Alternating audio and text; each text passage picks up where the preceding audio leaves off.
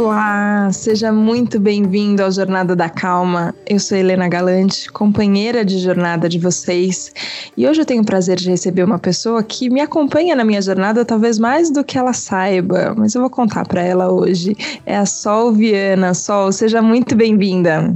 obrigada, Helena. Obrigada pelo convite. Muito feliz de estar aqui com você. A Sol é instrutora de Mindfulness, ela é coordenadora nacional de uma campanha muito bonita que tem um nome parecido com o desse podcast. A campanha chama Escolha Calma. E lá em 2018, quando Jornada da Calma ainda não existia, não era não vou dizer que não era nem um embrião, porque eu acho que a sementinha dele já estava aqui dentro, mas não era um projeto ainda definido. É, fez um treinamento de mindfulness dentro da Abril que mudou completamente o jeito como eu vi as coisas. E eu queria saber só como você chegou no mindfulness e como é essa aplicação dentro de empresas, por exemplo, num contexto em que às vezes não é muito normal a gente falar de, de parar e prestar atenção no que está acontecendo agora de um outro jeito mais sutil, mas você me pareceu ali, pelo menos naquele treinamento que a gente se conheceu pela primeira vez, muito à vontade com, inclusive com esse ambiente corporativo, não é? Seja muito bem-vinda.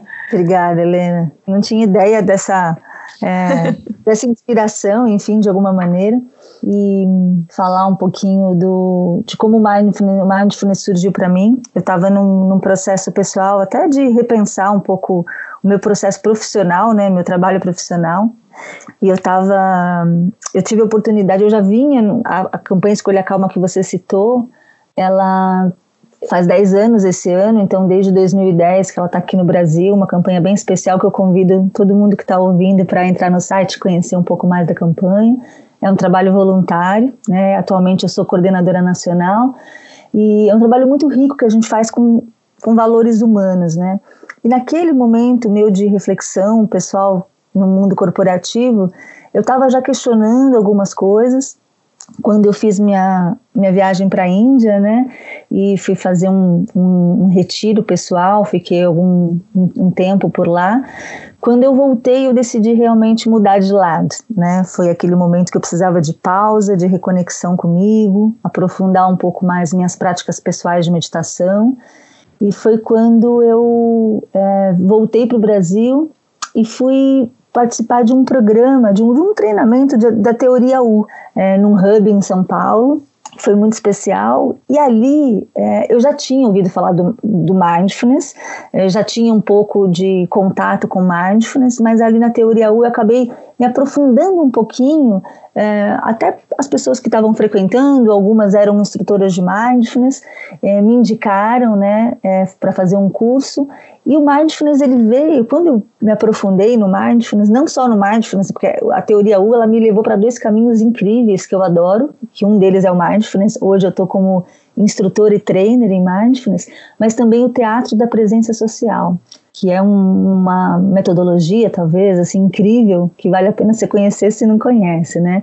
Então são as duas coisas que hoje também fazem tão muito fortes assim na no meu processo pessoal e também levando para grupos, enfim, para as comunidades que eu trabalho. E aí desde então, assim, que eu fui levar, fui, falei, ah, eu vou para o mindfulness para um processo pessoal mesmo, né? De é, o quanto que isso pode favorecer o meu processo de autoconhecimento, a minha prática meditativa. Já praticava meditação já há alguns anos e quando eu conheci o mindfulness, eu falei, uau, ele é um pouco mais do que as pessoas falam, né? Eu achei que fosse algo para me trazer mais foco, mais atenção.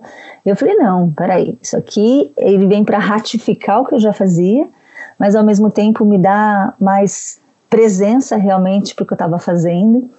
E às vezes a gente fala, né? É, ah, eu já medito há tanto tempo, né? Então isso aqui vai ser tranquilo para mim. Não, eu tive que desconstruir algumas coisas para poder mergulhar no mindfulness quando a gente fala em mindfulness, né, não só o olhar da atenção plena, mas muito mais da consciência plena. Então, a consciência plena é o que dava liga com o que eu já fazia, né, a parte de valores, a parte da espiritualidade e tal.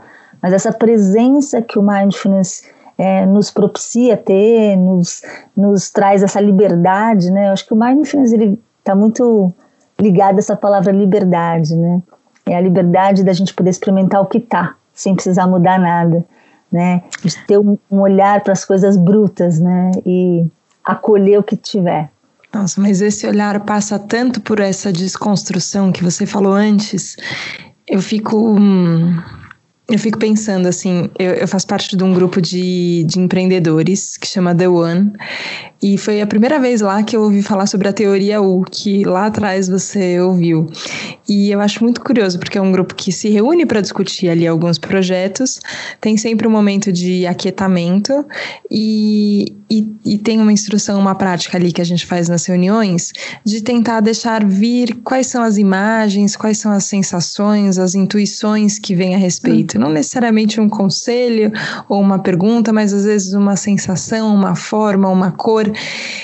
Isso para mim é tão desconstruído em relação ao que a gente pensa sobre trabalho. Parece que assim, a ah, trabalho a gente tem que fazer tudo muito cartesiano, né? Então aqui, logicamente, onde é que a gente vai chegar? E a hora que eu vi um grupo de mais de 20 empreendedores conversando ali, tentando dar espaço para essa sensação, para essa intuição, a primeira coisa que eu fiz foi dar uma rejeitada. Falei, nossa, gente, meio esquisito isso aqui, peraí, deixa eu ver. A hora que eu continuei, eu falei, não, ok, tô entendendo para onde está indo.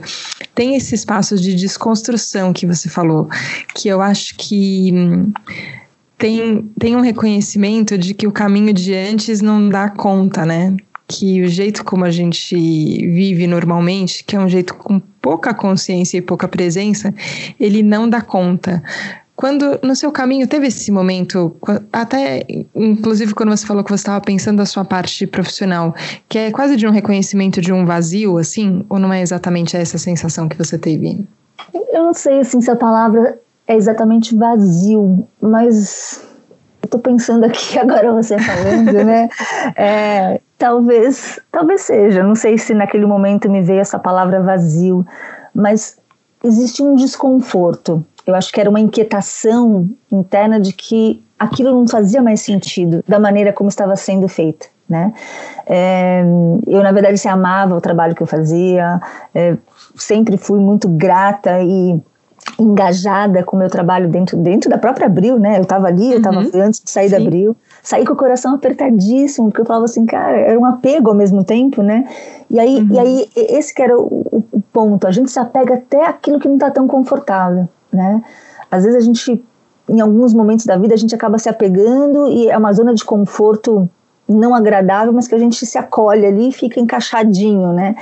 É, e aí foi interessante de quando você traz esse, esse vazio, essa desconstrução, e aí quando a gente pega essa teoria U numa prática de uma atividade, enfim, né, é, de perceber assim o quanto que eu estou dando importância para a minha intuição, o quanto que eu estou dando olhar e voz para os sentimentos, para as emoções, para o que o corpo já sabe, né? Essa memória celular que o nosso corpo já tem, que talvez a gente está passando batido por tudo isso.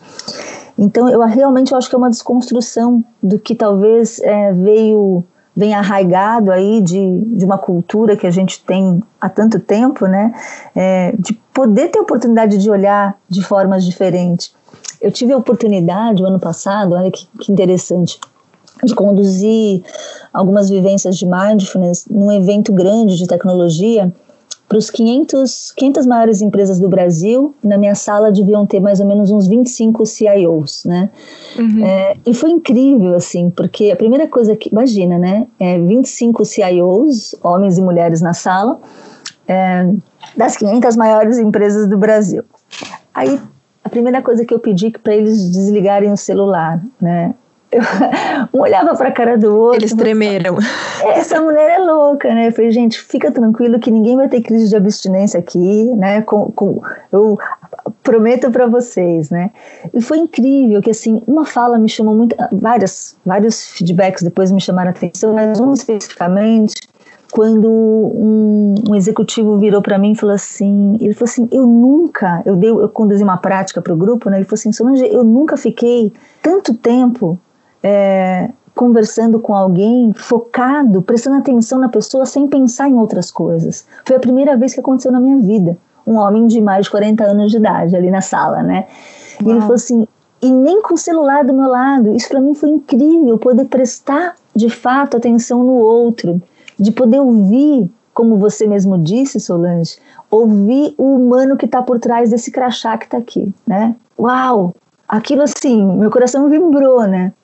Porque quando a gente fala do mundo corporativo, você está falando com com executivos, e não só com executivos, nós, quando a gente está no mundo corporativo, com tantos papéis que a gente exerce, né, será que a gente está ouvindo, reconhecendo o humano que está em nós, reconhecendo o humano que está por trás do meu par, da minha chefia, do meu, do meu colaborador, né? E o mindfulness, ele traz esse lugar para a gente de desconstrução, não só é, do que eu experimento, de como eu experimento, mas também de como eu percebo o outro, de como eu percebo a situação, de como eu percebo o que está acontecendo fora de mim também, né? Então é esse reconhecer, esse desconstruir primeiro interno para depois desconstruir o que está fora, né? Esse olhar, eu diria assim, plástico que a gente vive quando a gente está numa ilusão, vai, vamos pensar assim. Nossa, Não sei se faz sentido o que eu tô te falando. Faz muito sentido e eu falei que mudou a vida e mudou mesmo, gente. E foi uma coisa de uma hora e meia ali que a gente ficou juntas lá em 2018. Só que foi uma prática que foi aberta a todo abril, então as pessoas podiam se inscrever. É, eu me inscrevi, não conhecia ninguém que estava no grupo ali comigo o que já foi muito curioso. Você fala, é ok, verdade. como é que a gente não conhece, né, as pessoas que fazem parte da, da mesma empresa que a gente trabalha? É, e essa dinâmica de escuta, por mais que a dinâmica em si eu já tinha feito, enfim, o, o meu caminho de, de, busca por autoconhecimento é, é, anterior a isso, né? Eu já contei aqui no Jornada um pouco que era um caminho que eu comecei a seguir na vida pessoal e a mudança foi entender que isso também fazia parte da vida profissional. É, apesar de eu já ter feito exercícios de escuta, eu nunca tinha feito isso com alguém que eu trabalhava. E eu fiz com o Carlos a dinâmica, que eu não conhecia, não trabalhava no mesmo andar que eu, a gente não trabalhava na mesma área. E foi uma coisa de abertura tão bonita, quando você de fato se, se despe do seu crachá, né? Assim, tira o seu crachá, deixa ele de lado e tem só você ali, não é o seu cargo, não é a sua função, não é nada, é só você conversando com outra pessoa e ouvindo outra pessoa. É, e ali naquele momento em específico a gente compartilhando fragilidades, não eram, não eram momentos assim de, de força que a gente estava trocando, era um momento muito frágil que eu estava passando, que ele estava passando também e a gente se encontrou e se reconheceu, e isso foi muito forte. E depois de um tempo, o Carlos veio trabalhar no meu andar. Ele hoje não trabalha mais na Abril, a gente não se encontra mais. Mas toda vez que eu cruzava com ele no corredor, é, eu dava um sorriso e ele dava um sorriso e eu lembrava, nossa, tem razão, tem tantas pessoas aqui, cada uma tem a sua história, as pessoas têm uma vida inteira que a gente desconhece e a gente fica interagindo só com esse papel social que ela tem no trabalho. E eu fiquei pensando assim: isso foi uma pessoa que eu conversei em uma dinâmica. O que, que acontece se a gente começar a olhar para tudo, esse olhar mais consciente, menos envolto nessa ilusão, né? Que a gente fica, parece que tem essa névoa que fica na frente. A hora que a gente tira isso da frente, começa a olhar as pessoas, a vida delas, você fala: nossa, quanta coisa a gente tem para ver, né? Só que é um exercício que demanda abertura, né? Se a gente não se permite olhar as pessoas desse jeito, a gente nunca vai entrar em contato, né? É gostoso te ouvir falar isso, assim, e fico feliz, assim, que, ah, que o coração grata, assim, por esse, por poder ter contribuído com um pouquinho desse olhar diferente aí, talvez do Carlos, né, também, e de outras pessoas que ali passaram. É, você sabe que eu, o meu professor, o meu instrutor de mindfulness, ele é um lama, é, o Lama Jangshubi, e ele fala assim que o mindfulness não serve para nada, né? O que serve são pessoas praticando mindfulness, né? E aí pegando um outro paralelo, o meu instrutor de meditação, né, principal, que é o Ken O'Donnell, uma pessoa incrível, né, é, professor de Raja Yoga, que é a minha, minha, meu lado mais espiritual, ele fala assim que a, a, gente tem um, esse olhar de não só praticar a consciência plena quando está sentado no, com o bumbum numa almofada, né? Uhum. Ou sentado para fazer sua prática matinal, independente do, do, horário que você pratica, a gente chama de prática formal, é aquela que a gente dedica um tempo parado realmente ali praticando por 10, 20, 40 minutos, pra, praticando a sua conexão, né? É, mas o que importa mesmo é o quanto que eu estou levando. Isso é muito importante, que isso é o que vai dar base para a gente, que vai dar sustentação para a gente poder lidar com, a, com, com o dia a dia, né? é isso que vai me empoderar para na hora do caos eu não falar assim, ah, só um minutinho eu vou meditar e já volto, né? Eu já tô na presença, né? Eu já tô ali presente. E aí quando o Jiang Shubi fala assim que, que o mindfulness não serve para nada, o que serve são pessoas praticando mindfulness, é praticando a, a consciência plena, é a atenção plena em tudo que está se fazendo né, no dia a dia, na interação com as pessoas, no seu trabalho, né, ao lavar uma louça, ao fazer uma comida, a interagir com um parceiro, uma parceira, com filhos, enfim, não importa. Né, é, a interagir na, na, sociedade. A gente vê o que a gente está vivendo hoje. Né, eu falo, uau, que delícia se todo mundo tivesse um, um outro olhar. Mas aí, ouvindo você falar, essa abertura, eu sinto que, que o que vem muito forte, Helena, é as pessoas poderem estarem abertas para se olhar, eu acho que a gente só dá aquilo que a gente tem. Então, quanto mais eu olhar para mim, mais eu vou olhar para o outro. Né? Quanto mais eu trabalhar o meu autorrespeito, eu vou começar a trabalhar o respeito com o outro. Quanto mais eu praticar essa aceitação pelas minhas limitações, pelas minhas dificuldades, é muito mais é, verdadeiro e genuíno a maneira como eu vou olhar para inabilidade do outro, não defeito. Eu não gosto nem de mencionar essa palavra defeito, mas assim, uhum. a falta de habilidade que as pessoas têm para lidar talvez com emoções, talvez a falta de habilidade para fazer um, um trabalho né, prático ali, manual, enfim, não importa. Então eu acho que a gente tem inabilidades que a gente pode desenvolver. Então, quando eu não olho para as minhas inabilidades com aceitação, com gentileza e com autocompaixão, fica difícil de eu olhar para o outro. Então hoje quando eu olho para o mundo do jeito que está, para as coisas acontecendo, é, é aquele olhar mesmo por pior atitude que o outro teve, seja no ambiente corporativo, na sociedade, na política, na economia, na minha vizinhança, dentro da minha casa, né? Porque assim, às vezes as pessoas falam, ai Solange, que bonito, né? Você, o teu marido, meu companheiro aqui de jornada de vida também é instrutor de mindfulness, medita mais uhum. tempo do que eu, né? Então eu tenho essa felicidade, né? De ter alguém na mesma, na mesma jornada, né? E aí as pessoas falam assim, ah, que legal, né? Então vocês são a personificação da calma. Eu falei, não, querida, às vezes eu ouço dos meus filhos, hello, escolha a calma, mãe, né? É real, essa é a vida como ela é. Mas o que é gostoso? A gente puxa a rédea mais rápido. A gente Sim. olha o outro, né? Entende o outro, né? E se permite a estar vulnerável também. Então eu acho que esse se permitir estar vulnerável para o que estamos ou para o que somos, isso, isso contribui para que a gente também dê espaço para o outro estar vulnerável. A gente começa a criar um, um campo, um espaço de confiança para o outro estar aberto, né? De fato. Eu acho que é um pouco disso, né? Nossa, isso é muito importante mesmo. É uma, é uma permissão e um voto de confiança que eu, que eu vejo que a gente dá para as outras pessoas, e diante disso, talvez até a possibilidade da outra pessoa se olhar de uma forma diferente, olhar para uma situação diferente também, também muda. Eu, eu tenho pensado muito nisso, que a gente tenta mudar as pessoas muito na repreensão e na culpa, e eu não sei se isso é tão efetivo. Eu tenho a sensação que não, que na verdade a gente tem, tem o caminho do exemplo, o caminho da demonstração e o caminho da visão de, de fazer as coisas de uma forma diferente. Mas eu fiquei com uma questão quando eu fiz uma matéria sobre meditação no final do ano passado, hum. final do ano passado, final de 2019, foi isso aqui na, na Vejinha. É, uma capa que chamava, a chamada de capa era Você Ainda Vai Meditar. Então, é, era uma matéria sobre como, enfim, estava estava virando uma tendência, uma prática que milenária, é até esquisito de falar, mas enfim, como cada vez mais pessoas aqui na cidade estavam descobrindo a meditação e estavam descobrindo uh, como ela poderia ajudar no alívio do estresse, no, no, manejo do dia a dia, enfim. Conversei com muita gente sobre meditação e eu ouvi de algumas pessoas um termo que é inclusive é, pejorativo em relação ao mindfulness. Ah, o Mac Mindfulness é uma coisa assim, fast food, você faz um pouquinho e tal. E quando eu ouvi você falar sobre não é uma prática que é sentada só no, na almofadinha ali enquanto você está meditando. Tem a prática formal e tem a prática do dia a dia. Eu acho isso muito válido. Eu acho sempre importante quando a gente entende que tudo que a gente aprende vale o quanto a gente aplica na vida.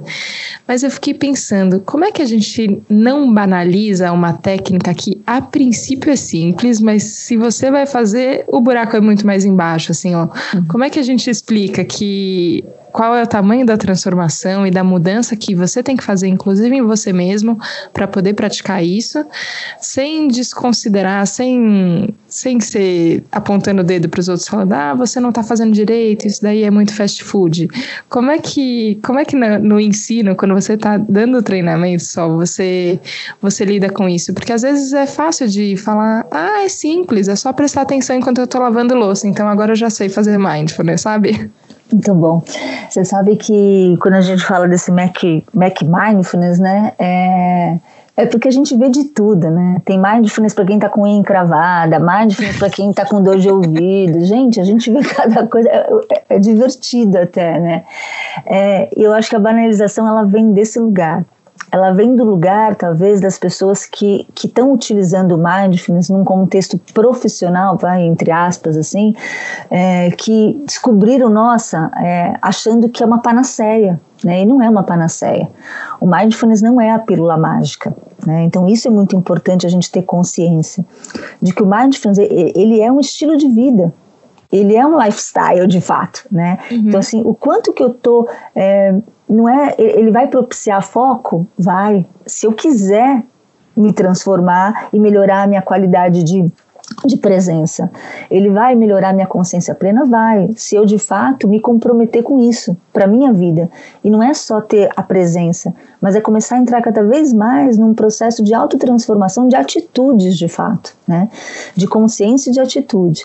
Então, o, o, uma coisa que é legal, né, quando a gente pensa assim dessa transformação, eu vejo alunos, né? Eu estou finalizando um programa agora é, de oito semanas de mindfulness, um grupo até relativamente grande, estão vinte e poucas pessoas, e a gente sabe que quando a gente olha nos grupos, todos os grupos que eu tenho, tem as pessoas que vêm de curiosa para entender o que é o mindfulness, né? Tem as pessoas que vêm para falar assim, ah, essa essa prática aqui específica que eu aprendi no meu curso eu vou aplicar num grupo que eu já tenho de sei lá o quê, né?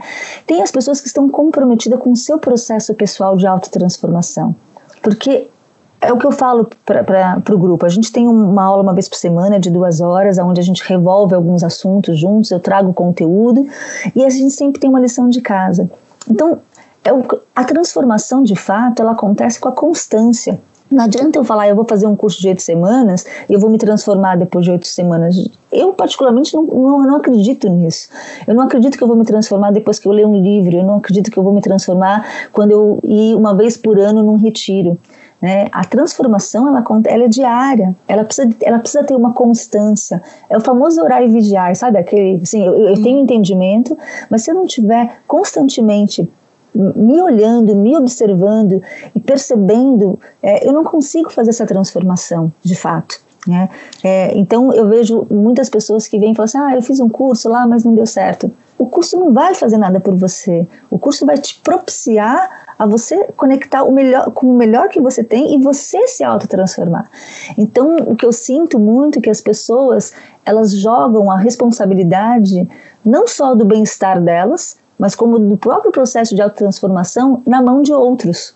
Então eu sinto que o que está faltando nessas pessoas que às vezes têm um pouco de dificuldade, eu, eu puxo isso para mim também, tá? É, muitas vezes eu me vi terceirizando a responsabilidade do meu, do meu bem-estar, né? Ah, fulano me tira a paciência, fulano não me deixa bem. Será que eu que não estou internamente um pouco desequilibrada e estou perdendo a paciência com a atitude do fulano, né? Aquele curso vai me trazer metodologias, experiências, né, maneiras para eu revolver alguma coisa, mas será que eu vou levar aquilo para casa de fato e me observar com aquele tema durante o meu dia?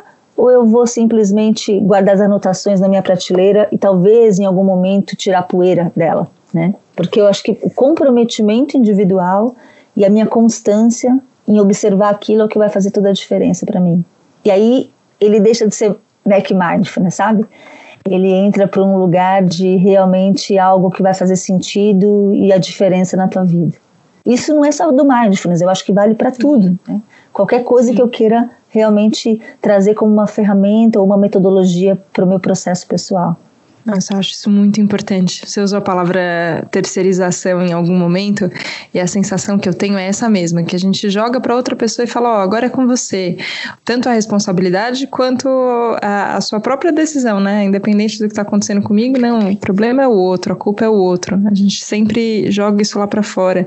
E eu acho que quando a gente começa a se perceber mais, a entender que, que a gente está no comando aqui dessa, dessa percepção que a gente está enfim, tudo que a gente olha também é o que a gente quer ver, é o que a gente já queria olhar, enfim, é, acho que fica mais fácil de não terceirizar. E eu tenho a sensação, eu não sei se é uma. Não é como uma medida, assim, não é uma coisa que eu uso para comparar, mas é uma sensação que eu tenho. Que todas as pessoas que entraram em contato com, com grande sabedoria, elas não usam nenhuma prática de forma autocentrada é, eu tenho a impressão isso, que às vezes a gente pode procurar é, qualquer caminho, né? Um caminho espiritual, uma ajuda é, de uma técnica diferente, uma prática, porque a gente está passando por uma dor pessoal, né? Uma dor individual, um momento complicado. Ok, esse pode até ser o ponto de partida, mas eu tenho a sensação que quando a gente entra em contato com sabedoria, a gente começa a entender que tudo que a gente faz, na verdade, a gente faz porque tem um todo que a gente faz parte. Então você faz faz também para o outro, você faz para não só para ajudar outras pessoas, mas para somar mesmo, assim, ó, tudo que você faz faz parte desse coletivo.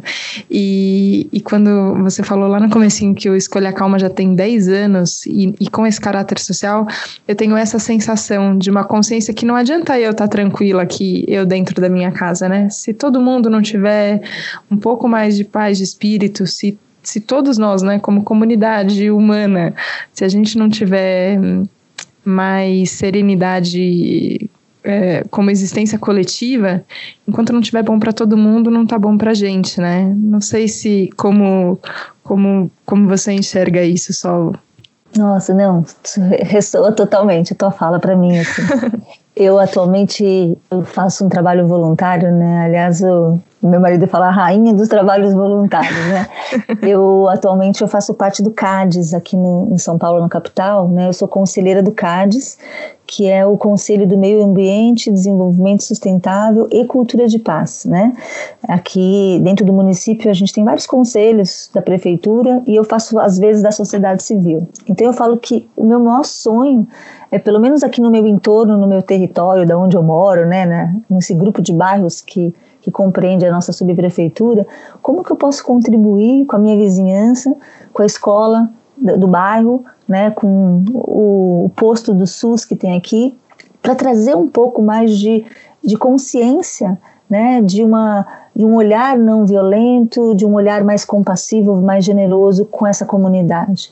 E aí, uma coisa que eu estou gostando muito que está acontecendo nesse cenário de pandemia, de Covid e tudo mais, é, é, conseguir enxergar essa humanidade compartilhada aumentando, né? Conseguir, é, eu estou conseguindo olhar, ver os benefícios. A gente tem muita coisa não legal acontecendo, obviamente, né? É não legal num sentido, é, como que eu posso dizer? Me fugiu a palavra, mas assim, é, esses dias eu estava experimentando tristeza, né? Me veio um sentimento de tristeza, de dor, porque é o que você falou. O nosso corpo é experimentador do outro. Eu, quando a gente está nesse processo de autopercepção, a gente tem essa, eu particularmente, eu tenho essa, esse sentimento cada vez mais claro de que não tem o outro mais, né? É uma coisa só. Então, quando dói lá, dói aqui. Então, isso realmente, é, para mim, é, é, claro, né? Então, quando a gente vê o que está acontecendo, quando eu trago para mim esse sentimento de, de dor, ah, não, mas você medita, você tem uma outra consciência. Não, o meu corpo é experimentador. As minhas células têm memória, estão enxergando, estão percebendo coisas, né? Então, assim, a dor no corpo ela vem. Agora, como que eu vou como que eu faço com, com tudo isso que eu estou experimentando? Obviamente que a, que a raiva é experimentada no corpo, o medo, a insegurança, às vezes outras emoções que, que ficam presentes no nosso corpo. Agora, como que eu lido com isso, né? Então, essa mágica que a gente, a nossa prática contínua ajuda a gente a lidar com esse cenário.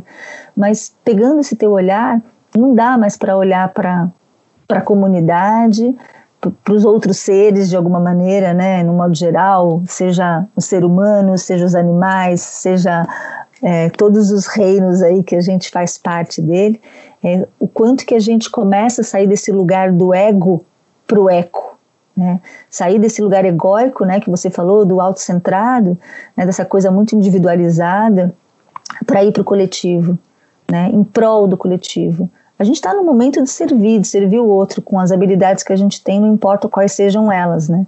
Então, para mim, ressoa muito tua fala. Eu acho que cada vez mais que a gente começa a entrar num processo de autoconhecimento, que particularmente eu acho que é um caminho sem volta, né? Quando você põe um pezinho ali, não tem como você olhar para trás mais. Você pode dar uma desviada, mas tem hora que fala, opa, tem que voltar.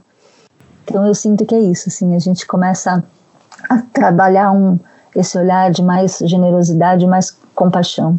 Né?